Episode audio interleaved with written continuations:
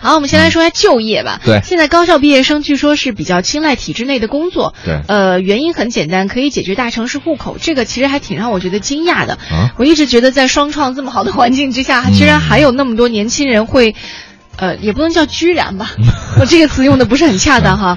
啊，还有竟然啊，最可怕的是，怎么可能啊？对不对？对，有一些年轻人还是比较，而且比较多的年轻人会青睐体制内的工作，呃，是为户口。嗯我我个人是觉得挺，嗯，只能代表我个人的个想法，个人观点吧，是挺悲哀的一件事情。每人想法不一样。另外呢，他调查对象是这样的：对很多在京大学生的调查发现，北京高校毕业生期望月薪平均值是七千四。嗯，那其中呢，医学专业的学生期望月薪最高。那毕业去向前三位呢，依然是北京、上海和广东。嗯，然后行政机关和事业单位呢，依然是毕业生的一个首选了。有人去问了，说你们为什么还会青睐体制内的工作？呃，给出答案，一个是国企和事业单位可以解决城市户口，那民企哦可能就比较难；还有一个呢是民企可能起薪点高，但是呢没有高到意愿让呃愿意让毕业生放弃户口这一福利，就是嗯二者相较就是取其两者相害取其对轻吧。对对，嗯，那两利相权取其重，当然是先拿到户口再说。啊，您毕业了吧？您这口条今儿怎么了？你这不然今天有点激动。不应该激动的是我吧？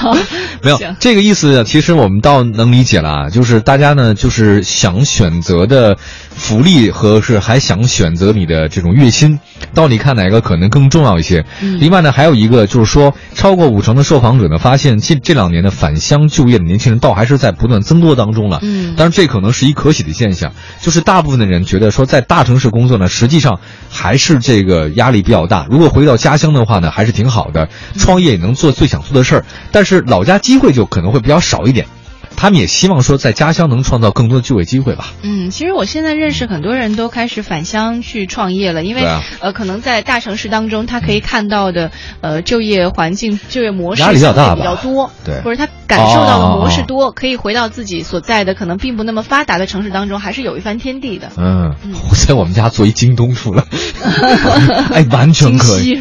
清溪宾馆，好吧，在我们家开始写《盗墓笔记》。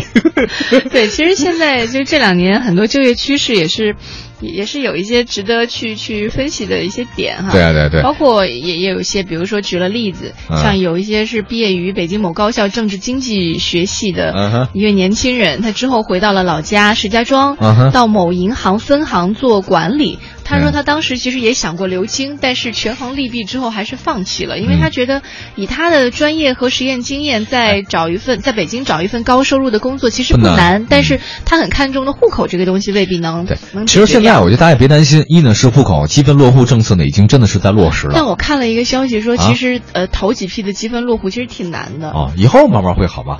第二个一个，谁说在一地方就待一辈子的，嗯，对吧？你找媳妇儿、找老公都不一定他能跟你这一辈子。哎呦，你你这段时间这么悲观啊？我是很乐观的在讲这个。对啊，我觉得你想的，我我的意思是教大家想的开一点。对就说你未必说你这个，我不是受王宝强的影响，我的意思是说一，点也没那么想。好，我们说要不是说下一条吧。